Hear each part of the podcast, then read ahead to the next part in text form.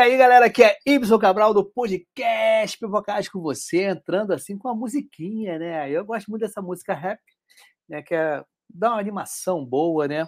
Hoje, uma quinta-feira maravilhosa, onde foi 7 de setembro, hoje, dia 8 de setembro de 2022. Muito legal. A parada é a seguinte: vou encurtar um pouquinho meu papo e vou botar a galera que está fazendo acontecer, que está apoiando aqui o o podcast Poca Ágil, tá? Eu acho muito legal. E o primeiro eu vou colocar aqui, ó, ver se as pessoas conhecem esse camarada. Dá uma olhada só. Ó, a Jornada Cast está bombando. Isso aí, Jornada Cast aí. Aliás, é verdade, o Y é o fundador do Pipoca Ágil e o nosso head do Jornada Cast. Então, quem não assiste aí pode ir lá, tanto no Jornada Cast, tanto também no Pipoca Ágil. E eu tenho meu podcast também, né? Líder Inspira. Três podcasts aí para vocês maratonarem, beleza, pessoal? E legal, o professor Muniz, gente boa pra caramba, ele tá na área, ele tá apoiando direto para cá. Nós, nós estamos com um programa no LinkedIn, é, no LinkedIn, que é Encontro Ágil, tá? É toda sexta-feira, às sete e meia da manhã. Essa sexta não teve, a outra também, por alguns empecilhos, estava viajando e tudo, problema de saúde, a gente não vai fazer amanhã. Mas, sexta-feira que vem, tem Encontro Ágil, né? Eu e Muniz fazendo uma seleção dos melhores assuntos, tá? tanto no meu podcast como no podcast Jornada Cast, Carreira CIP e é, é, como é que é? é, é como é, que é? é Líder Pro X, tá legal? Que é justamente outro podcast do Muniz, tá? Beleza, então agora vamos um camarada conhecido aí com vocês, dá uma olhada só. E aí, galera, aqui é Ibson do podcast Podcast com você, o primeiro podcast carioca falando sobre agilidade. A parada é o seguinte: novidade de lançamento. Estou em parceria com Paulo Caroli.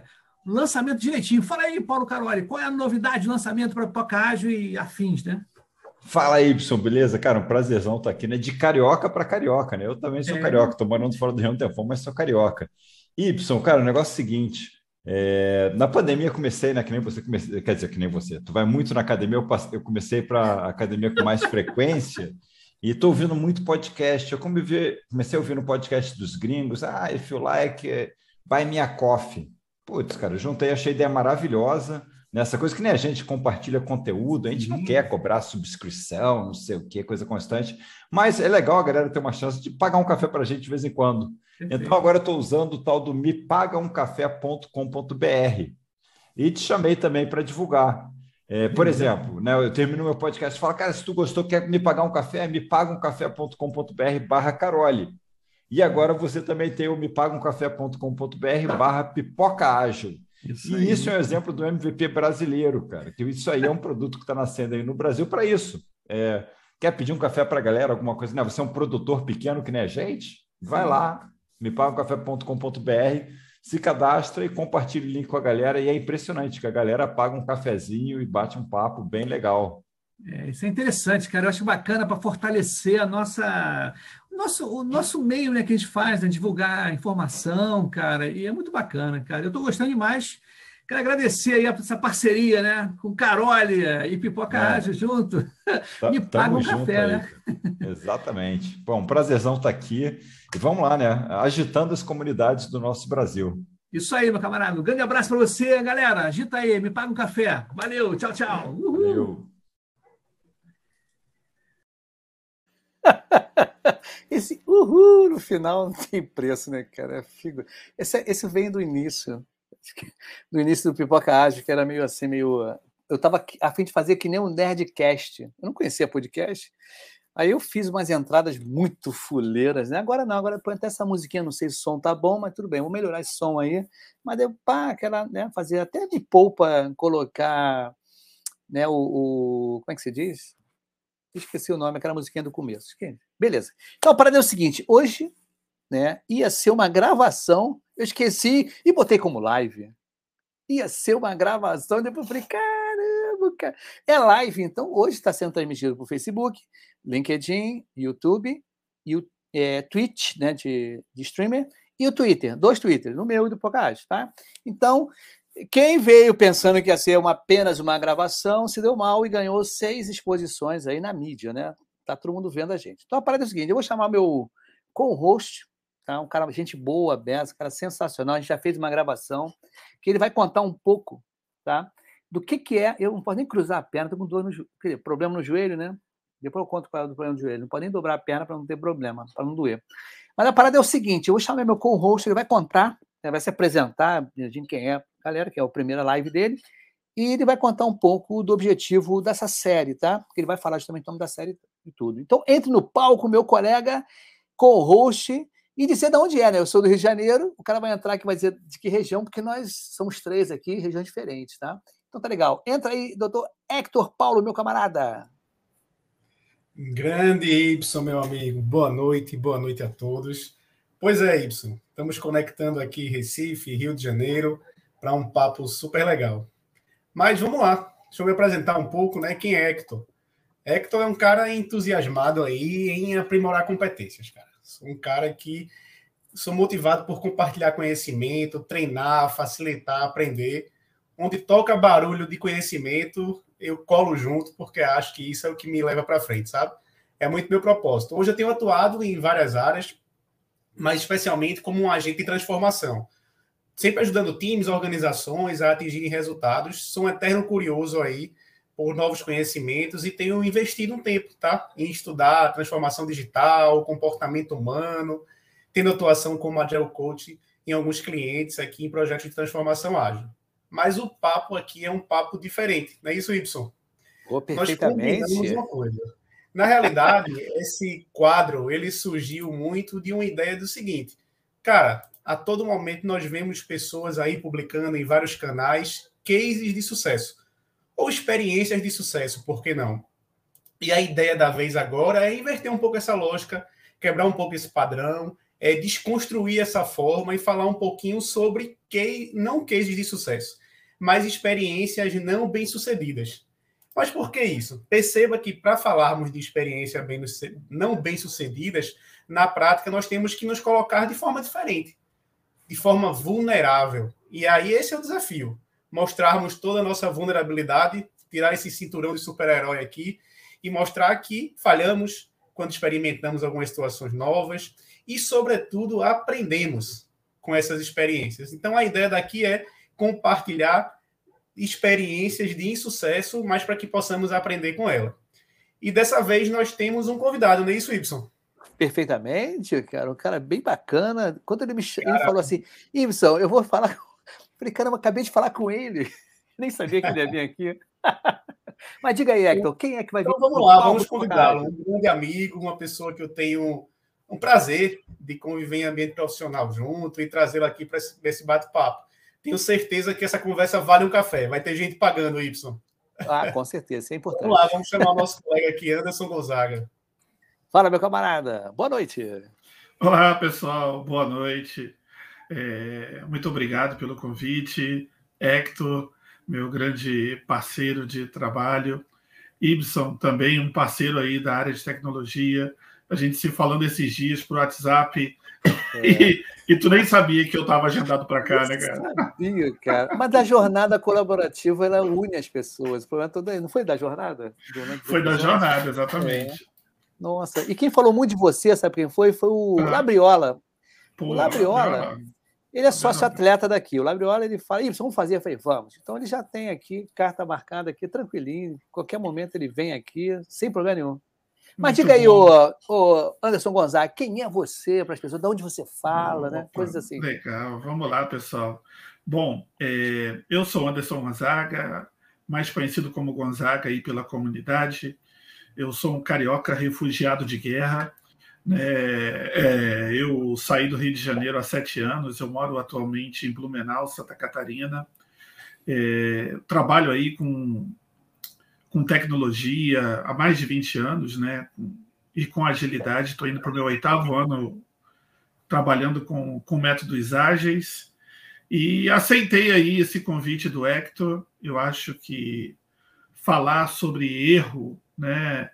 É, é, importante, né? Porque o erro ele faz parte do nosso processo e talvez a gente falando do nosso erro a gente pode estar tá dando uma mensagem para alguém que está cometendo o mesmo equívoco nesse exato momento, né? E aí dá tempo ainda de reverter. então é super válido é, esse momento de compartilhar é, essas essas inspirações aí, esse, esses momentos dentro da nossa jornada profissional, né? Então, muito obrigado aí pelo convite, cara. Deixa eu te dizer, Gonzaga, é, falar sobre erro requer algumas competências ou capacidades, entre elas a coragem. Então, assim, nós estamos aqui colocando numa zona de desconforto, nos colocamos como vulneráveis para falar sobre experiências não bem-sucedidas. E aí eu gostaria de pedir a licença aqui da sala, o Ibson, para iniciar. Conta para a gente, Gonzaga, alguma experiência que não seja case de sucesso, mas sim alguma experiência que você julgue aí na sua trajetória profissional, que não foi bem sucedida, mas que certamente vale um café aqui e serve de aprendizado para a gente. Muito bom. Eu acho que primeira coisa, antes da gente começar a explorar né, um case de insucesso, é convencionar essa questão do erro, da falha. Né? Eu penso o seguinte: é, dentro da nossa área, que é uma área totalmente é, volátil, complexa, né, envolve uma série de elementos aí que torna a nossa atividade profissional é, mais desafiadora, eu penso o seguinte: uma coisa é o erro intencional. O erro intencional, na minha opinião, é quando você falha por saber o que precisava ser feito e abriu mão. Você optou por não fazer aquilo e aquilo gerou uma consequência. Então você errou, né, de forma intencional e eu acho que isso tem um peso diferente de um erro onde você não sabia das consequências das suas ações dentro daquele contexto, né, inserido no, junto daquelas variáveis. E aí, cara, é erro de execução. E o erro de execução, eu acho que ele tem um peso diferente de um erro intencional, né? Um erro intencional, ele, ele tem um, um peso assim mais punitivo, na minha opinião, e depois eu fico aberto para ouvir aí a, a, visão de vocês. Porque você sabia o que poderia ter sido feito e você optou por não fazer, né? E agora o erro de execução, cara, paciência, né, amigo? É, eu achava que era isso, eu fui lá na maior das boas intenções e a consequência foi, é, foi diferente. Bom, então, manda aí, querido. Não, o que, que aconteceu? O Labriola aqui já mandou. Só família aí, né? Cara, o Labriola já está aqui. Labriola, meu gente. grande Ele falou a grande figuraça, né, cara? Tu conhece ele pessoalmente não. ou não? Pessoalmente ainda não. E, rapaz, ah. eu vou te falar, abrir um parênteses aqui, né? É muito interessante isso. E é, às vezes você convive com pessoas anos e anos, né? E, essa, e você percebe uma certa relação, mas essa afinidade ela é muito diferente quando a gente está envolvido com uma pessoa numa, numa, numa situação profissional que é desafiadora e requer comprometimento, engajamento. E, cara, o, conhecendo o Labriola foi numa situação dessa, bem desafiadora, sabe, onde é, você testa os limites da parceria naquela situação, né? e aí é você bom. vê o quanto que a pessoa responde comprometida com você, e isso gera uma parceria muito forte. Então, eu, apesar de não conhecer Labriola pessoalmente, eu posso dizer que ele é um amigo, é um amigo que eu estimo bastante. Bacana. Vamos fazer esse encontro aí da galera toda. Mas diga aí, é, Hector, É dia 30, pergunta... né? Dia, dia 30 é, dia tem o um lançamento do livro, né? Lá no Banco Pan em São Paulo. Eu vou estar, tá, vou estar tá lá. Opa, também, Labriola também. Então vamos estar é. todos juntos. Mas diga aí, Hector, pergunte para ele aí como é que é. Mais a pergunta. Exatamente, assim, Gonzaga. Estou super curioso aqui com o seu case. Compartilha conosco aí. Bom, vamos lá. É, dentro dessa, dessa nossa jornada profissional, né, cara, eu já, já cometi alguns deslizes, né, não intencionais. E eu acredito que um dele foi me apaixonar pela solução e não pelo problema. Esse, por incrível que pareça, ele é mais comum do que todo mundo imagina. Quem né? não?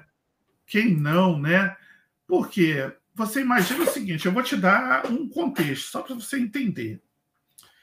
Estávamos em 11 pessoas, um diretor chamou, nos chamou num auditório e falou: olha, a partir de hoje, vocês quatro aqui vão conduzir uma transformação ágil, vão transformar essa empresa numa empresa ágil, e vocês sete ali estão sendo desligados.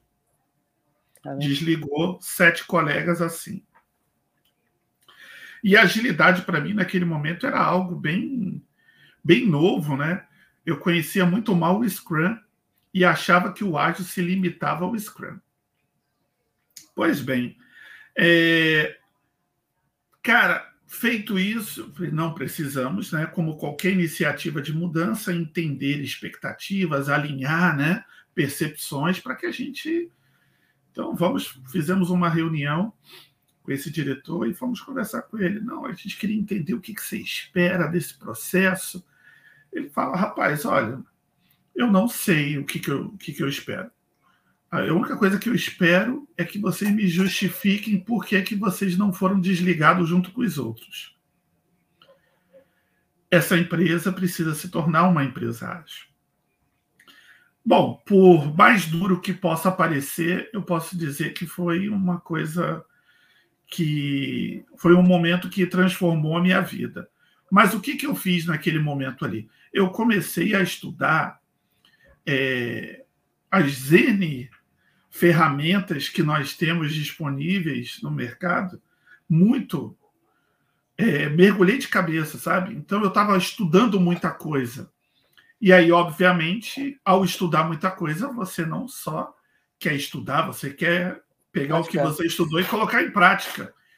Então, eu acredito que isso trouxe um pouco desse equívoco que de insucesso na aplicação das metodologias de querer propor uma prática sem entender que de fato que problema aquela prática estava resolvendo.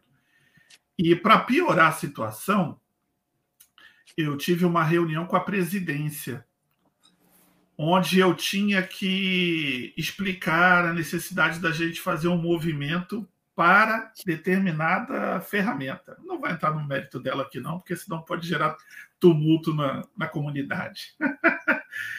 e, rapaz, eu preparei uma apresentação falando da ferramenta, dos pilares dela, tudo bonitinho tal.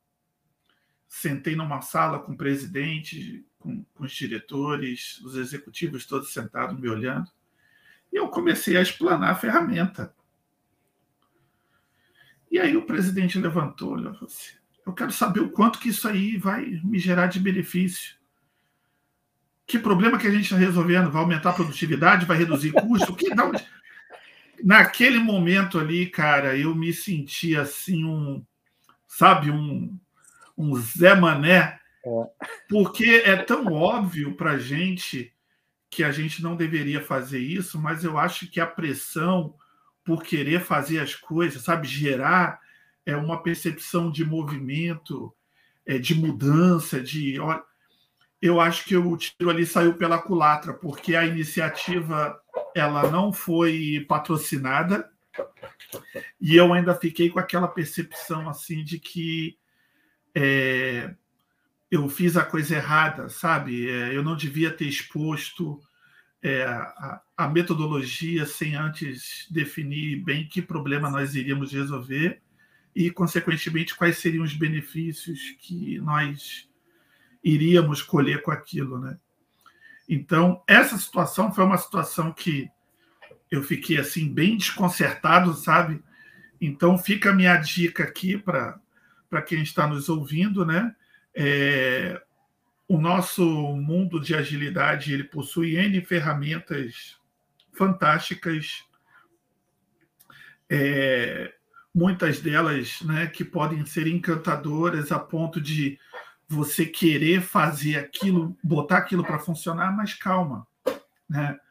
Entenda primeiro os problemas que você quer resolver com aquela ferramenta avalie bem se ela de fato vai resolver. E para depois você querer vender a ideia né, é, da, da prática. Então, ali para mim foi uma situação que eu achei assim que eu fraquejei, sabe? É, fracassei, né? eu fracassei na venda de uma prática. Então, eu acho depois, que eu acho que eu acho que o que aconteceu contigo acontece com muita gente que está começando agilidade e, a, e, e com, começa a, a, absorver muito conhecimento, é muita é. técnica, muita metodologia. Eu falei, caramba, isso vai ser normal acontecer. E é bom a gente explicitar isso para as pessoas, né? Diga aí. Perfeito, isso. E um outro ponto, cara, é que eu percebi também ao longo desses anos, pode ser até que eu mude de opinião mais para frente, tá? Eu já procurei estudar bastante coisa, então já estudei o Kanban, estudei o Scrum, estudei o Safe, cara, estudei o Management 3.0 e estudei pensamento sistêmico e fui estudar organização orgânica. Então, assim, eu abri o meu leque. Eu entendo que tudo isso hoje, para mim, são ferramentas que eu tenho à minha disposição para entender o contexto, o que, que o contexto está pedindo de prática, e aí eu escolho a prática mais adequada para resolver o problema é, onde eu estou alocado, né? onde eu estou situado. Então, hoje, eu percebo também que muita gente é, é purista na, em método. Sabe, a gente vê nas redes, né, muita gente defendendo que uma ferramenta é a, a ferramenta adequada para resolver todos os problemas do mundo. E eu não acho. Eu não acho que é assim. Você precisa enquadrar o problema, ver com seu cliente se ele percebe o problema da mesma forma. Você abre para ele possibilidades com ferramentas, explicando os prós e os contras de algumas, né? E vai trabalhando com ele. É óbvio que eu tenho a minha preferência por algumas mas eu não posso assumir que a ferramenta tem que ser, sabe, o, é, o supra-sumo daquela situação. O supra-sumo ali é resolver o problema. Se o cliente entende que ele vai fazer release com PI planning que leva dois dias, cara, eu não posso ficar gritando aos quatro ventos de que isso não presta, de que isso não. Não, vamos experimentar. Né? Vamos ver, vamos avaliar tem essa opção aqui, vamos trabalhar desse jeito e vamos ver se, se isso de fato atende a sua necessidade, vai ter isso de positivo, pode ter isso de negativo, mas vamos lá. Né? Então, a ideia, né, até que o Kanban traz para a gente muito forte, comece com o que você faz hoje, mas dependendo do contexto, você não, você não pode chegar com essa abordagem. Né? Que tem gente que não aceita, acha que o que você está propondo talvez é, tu não sabe o que, que é. Você... Então, depende, cara. Depende, bicho. Então, também é, não ser purista com ferramenta, na minha opinião, eu acho que seria é, uma forma de você não, fra é, não fracassar, né? não querer defender simplesmente a ferramenta pela sua aplicação, sem antes entender bem qual é ali ó, o problema que você quer resolver. Mas me permita um comentário, Gonzaga. É, como o Ibson falou anteriormente, de fato, isso é um erro que muitos, muitos profissionais, em especial no início da, da sua atuação profissional, ainda não performando, vamos chamar assim, no, na sua plenitude, cometem. É muito comum, muito comum se apaixonar pela solução e menos pelo problema. Outra coisa que me ocorre bastante é muito comum você mergulhar em torno de um problema da qual você não colocou de forma adequada, da qual ele não é consistente ainda. Muitas vezes a gente não entende o contexto por completo, muitas vezes a gente não entende suas causas, suas consequências, quem são as pessoas impactadas, quem são as pessoas envolvidas. Tudo que compreende é que esse eixo da consistência do problema e você mergulhar e resolver algo que não está consistente, é uma, existe uma grande chance de desperdício aí nesse. E aí me ocorreu também um outro caso bastante parecido também, Gonzaga. Esse foi algo que eu vivi em paralelo, mas não fui eu que experimentei de fato. Mas era uma situação assim que eu tinha alguns profissionais da área de produto e, e que estavam lá entusiasmados com tudo que envolvia as ferramentas de discovery.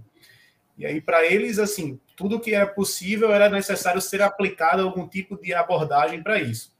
Então, Imagina aí que para tudo você desenhar uma, uma abordagem que envolve uma Inception, um Design Sprint, ou alguma abordagem baseada em Design Thinking para descobrir bem aquela situação e idear, idealizar alguma solução. E aí me ocorreu num papo com, com uma pessoa de produto, ela comentando um caso de que eles estavam na dúvida se desenvolviam ou não uma determinada feature de um produto para testar uma hipótese, se daria aquele retorno executado ou não.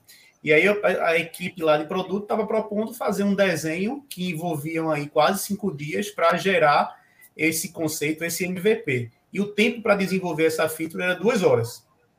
Então, veja, é, para que passar cinco dias executando um método todo se em duas horas era tempo suficiente para desenvolver a feature e testar se de fato aquilo dava certo ou não? Mas perceba que o apego ao método ou à ferramenta fez com que aqueles profissionais já dissessem assim: não, é assim que se faz, eu aprendi dessa forma, by the book é assim, então eu tenho que executar todas as etapas do processo para todas as situações. Onde, como você bem colocou, o contexto é que vai muito definir qual é a melhor abordagem. Então, muitas vezes é um erro uhum. até comum. Você não faz o trade-off aqui de se vale a pena ou não investir tudo isso, ou se vale a pena ou não, por exemplo, ter uma PI plan de dois dias para uma agenda que talvez seja até mais curta. Enfim, exato, exato. E nós nos equiparmos, alimentarmos nosso cinturão de ferramentas cada vez mais com com processos, com ferramentas, com conhecimento para discernir o que é e o que não é adequado em cada um dos contextos, sabe? Eu me coloco muito nessa posição e eu acho que assim a gente tem uma tendência a ser menos purista ou defensor de alguma coisa e ser mais compreensivo, nos permitindo até errar, mas sobretudo experimentar cada caso, sabe? Muito feliz Perfeito. assim tua, tua fala. Tem um, e... uma pergunta do Labriola aqui, ô, os amigos. Olha só, o Labriola mandou aqui. Como que a cultura da empresa impacta na implementação do ágil? Diga aí. Cara, minha opinião, Labriola, é, é basicamente a cultura, né? Que na verdade a cultura é aquilo que as pessoas fazem no dia a dia. Essa é, é a verdadeira cultura. Ela que vai ser, cara, ou ela vai ser um habilitador da, da implantação, ou ela vai ser uma barreira. Sim. Né? Então, no, você repara o seguinte: a gente tem uma ideia é, com, ao, ao, trazer as práticas de agilidade de se criar né, times auto-organizáveis, autogerenciáveis, Cara, que dependendo do contexto para onde você leva essa narrativa, você vai criar resistência. Porque você está falando de perda de poder, você está falando de talvez pessoas né, que estão ali é, acompanhando determinado projeto. Que negócio é esse que agora está chegando esses caras falando de agilidade, dizendo que, que o time que vai decidir? Não, eu trabalho aqui há 20 anos, eu que digo que então você tem que ter muito cuidado com isso, né? É, basicamente, a minha opinião é cultura é aquilo que as pessoas fazem no dia a dia. E o que elas fazem no dia a dia é o que vai ser um habilitador ou uma barreira para a promoção daquilo que você precisa fazer para resolver os problemas, né? Porque se a empresa não reconhece isso como um problema, simplesmente ela está usando o ágil por usar, porque tá vendo que tá todo mundo em. Ah, a gente precisamos ser ágeis, precisamos ser ágeis. Cara, você tem que tomar muito cuidado com essa narrativa de precisamos ser ágeis. Vamos entender que problema organizacional a empresa quer resolver com isso, se ela está ciente do que, que isso envolve, antes de você sair fazendo grandes movimentos dentro da, da empresa, né? Porque senão eu, você cria um problema. Eu tenho uma opinião, né? Eu acho que já falei, já externei aqui algumas vezes, e aconteceu até recentemente. Uma empresa, né, como consultor, você vai numa empresa e, e a maioria delas né, querem saber o que é o ágil, não, o ágil. Ficam perguntando né, o que é o ágil, ágil, ágil.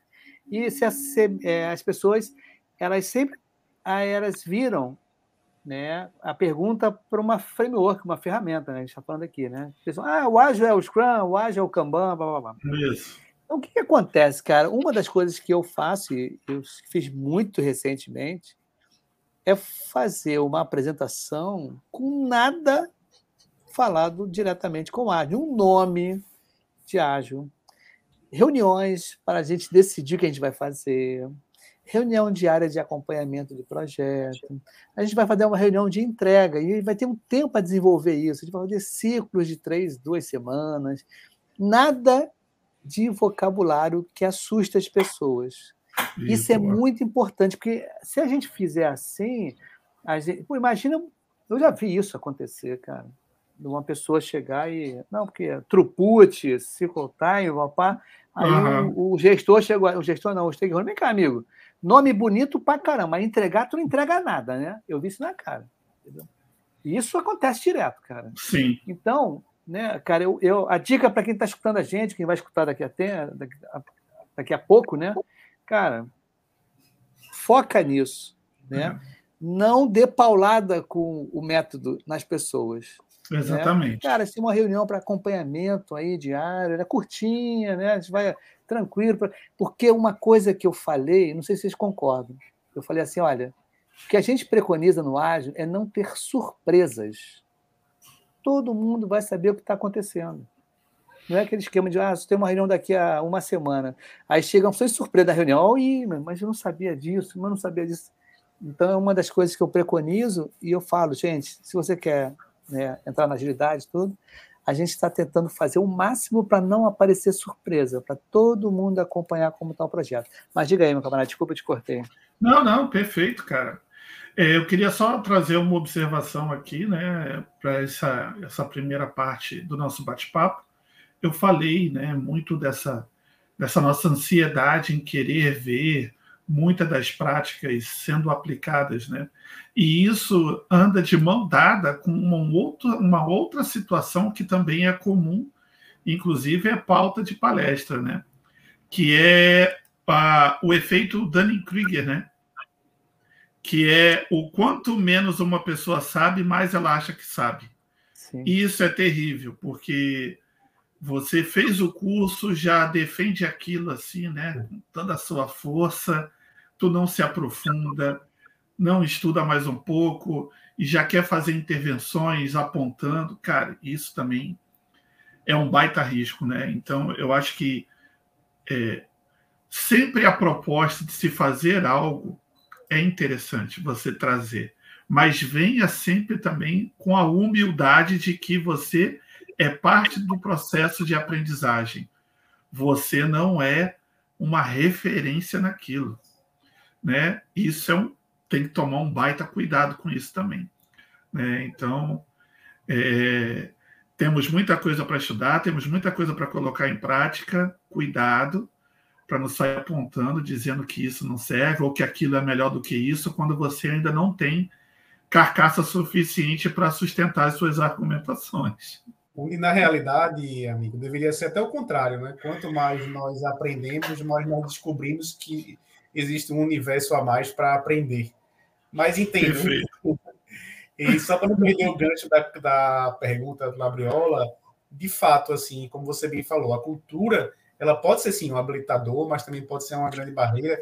Mas um fato que eu acho interessante nesse conversa de cultura, que tem muito a ver com as crenças, valores, as formas como as pessoas regulam seus comportamentos nas organizações, é que muitas vezes nós transferimos a responsabilidade do sucesso ou do insucesso da nossa intervenção, da nossa agenda, à cultura. Como se aquele ambiente precisasse ter a cultura certa para que nós pudéssemos melhorá-lo. Não, uhum. na realidade, nós deveríamos ser capazes de lidar com a cultura tal como ela é. E nós vamos conseguir, de fato, gerar resultados quando a gente, de fato, compreende a cultura tal como ela é, não querendo a transformar, porque o desafio é muito maior se você querer transformar a cultura de uma organização. Mas lidar jogar o jogo dela e trazer aí valor dentro do que é ambiente para aquela cultura. Eu digo muito é. isso nas agendas com, com vários colegas. Se você está num ambiente onde, onde é regulado por controle, a agilidade tem que permitir um passar tranquilidade para aquelas pessoas, para que aquela necessidade de controle ela não seja tão latente. Se as pessoas querem visibilidade de prazo ou previsibilidade de algum momento, de, de algum comportamento, a agilidade ela tem artifícios e ferramentas para não controlar, mas considerar o imprevisto, mas gerar uma previsibilidade do comportamento daquele ambiente, daquele sistema. Então você tem que trabalhar com essas variáveis não para mudar a cultura, mas para lidar Perfeito. com ela em seu processo de transformação. Então é muito desafio, né? É o desafio é. de tentar ter sucesso, mas ao mesmo tempo jogando o jogo da, da companhia. Perfeito, cara. Você falou uma coisa aí que é muito importante, Hector. A gente tem que saber dialogar com a cultura. Né? Você tem que saber dialogar com é, as relações sistêmicas que existem dentro de uma empresa. E eu vejo muita gente né, a, é, colocando o título de agente de mudança e que, quando se depara com ambientes complexos, onde a capacidade dela fazer intervenção começa a ser um pouco mais dificultosa, e ela dá dois passos para trás. E você vê aquela pessoa, daqui a pouco, é, aceitando as coisas do jeito que as coisas são. Né? O agente de mudança, da, sobre a minha, a minha perspectiva, Ótimo.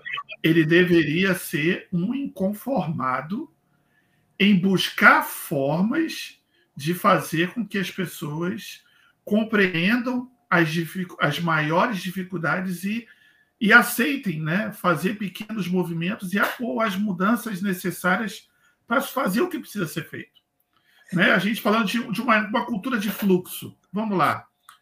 Ah, vamos começar com o que vocês fazem hoje. Uma, rodamos o Static, montamos lá o nosso quadro Kanban, bonitão.